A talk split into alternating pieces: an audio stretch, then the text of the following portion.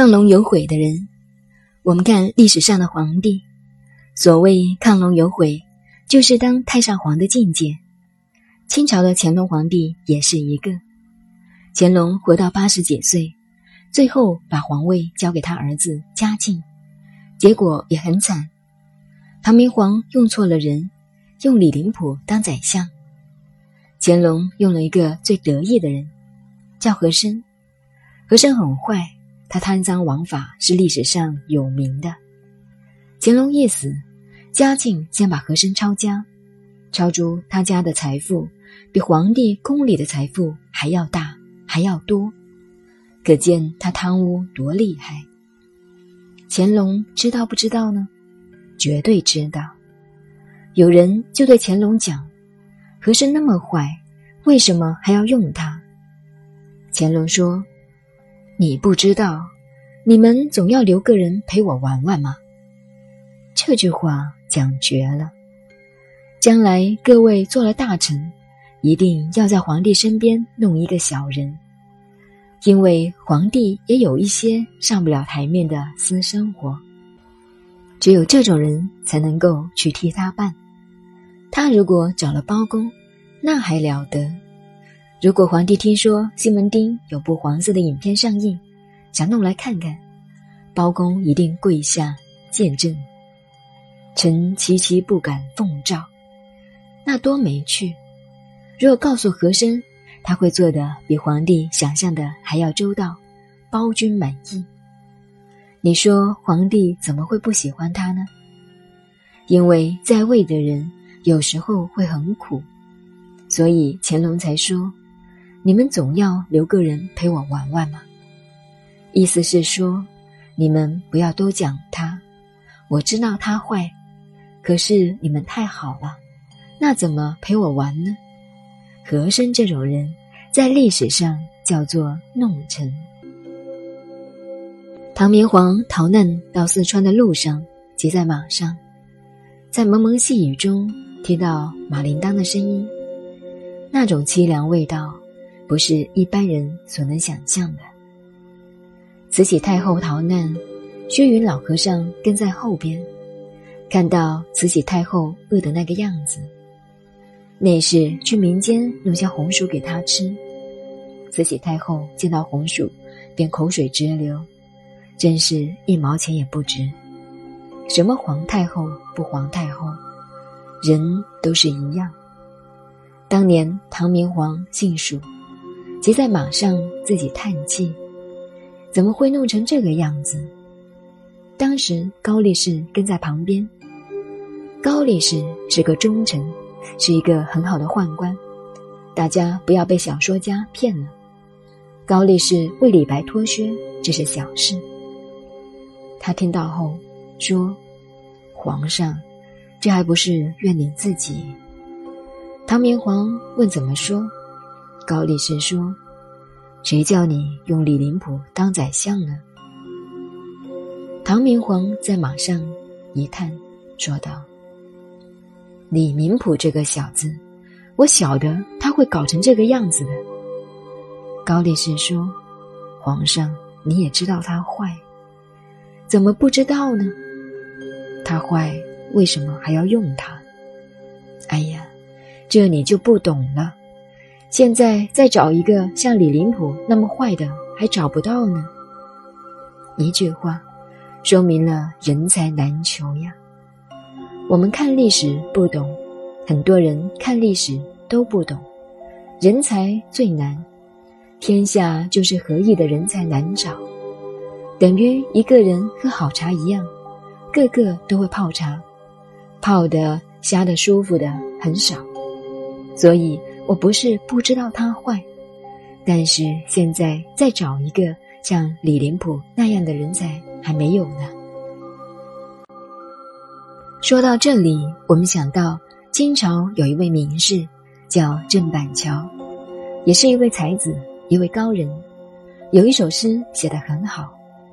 他说：“南内凄清西内荒，但云秋树满关墙。”由来百代明天子，不可将身作上皇。郑板桥为什么要写这首诗呢？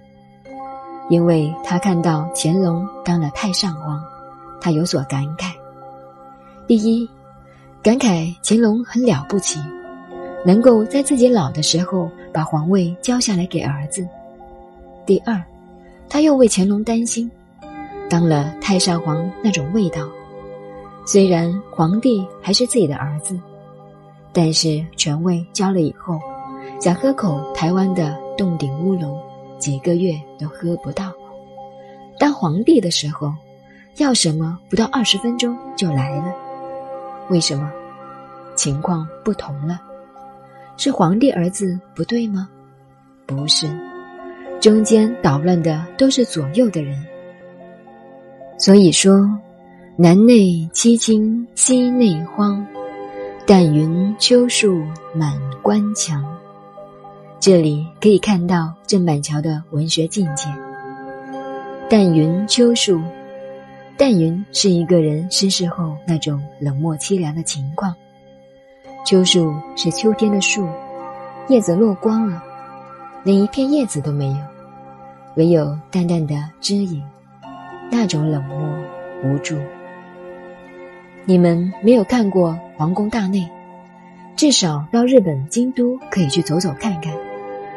那么一大堵宫墙，一个人坐在那里，那比当和尚还可怜，真的，比当和尚还要和尚，一个鬼影子都看不见。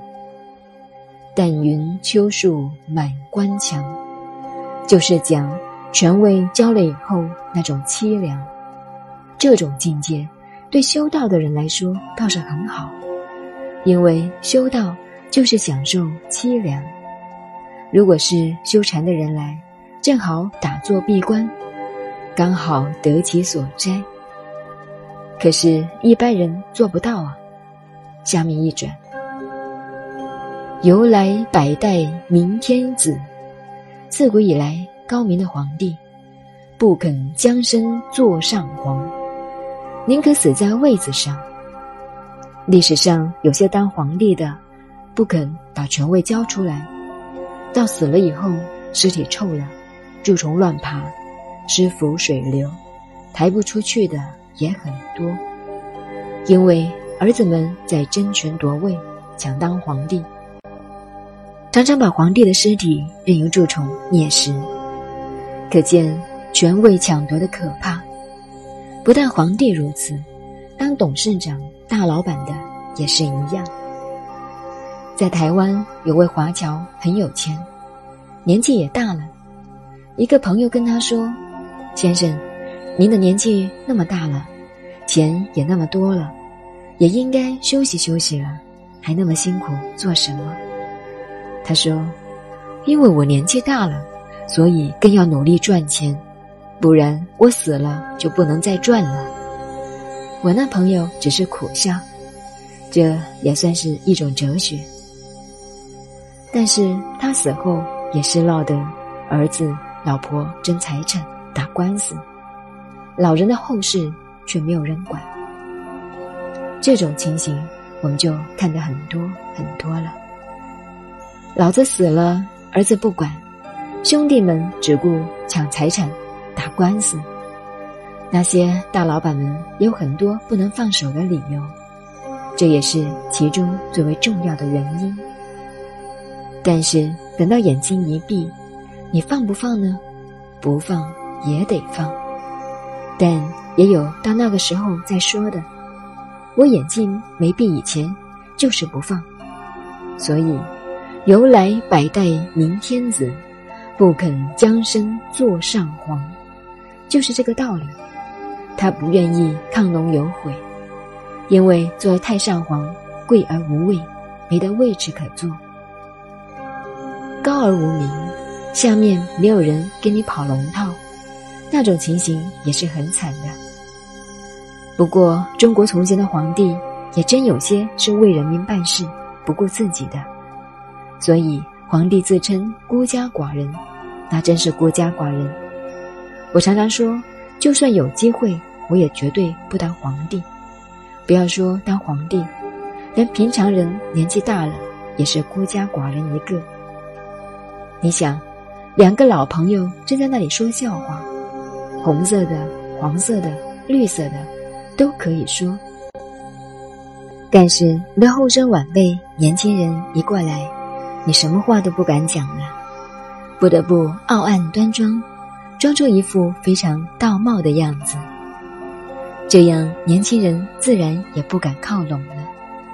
结果没有人跟你讲话，那真是孤家寡人了。尤其是读儒家书、方方正正的老朋友们，奉劝各位，以后要常跟年轻人跑跑。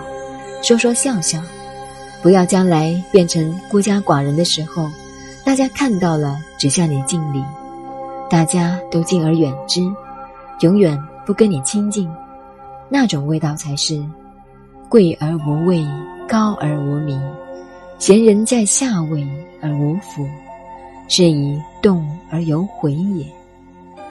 这是补充亢龙有悔的道理。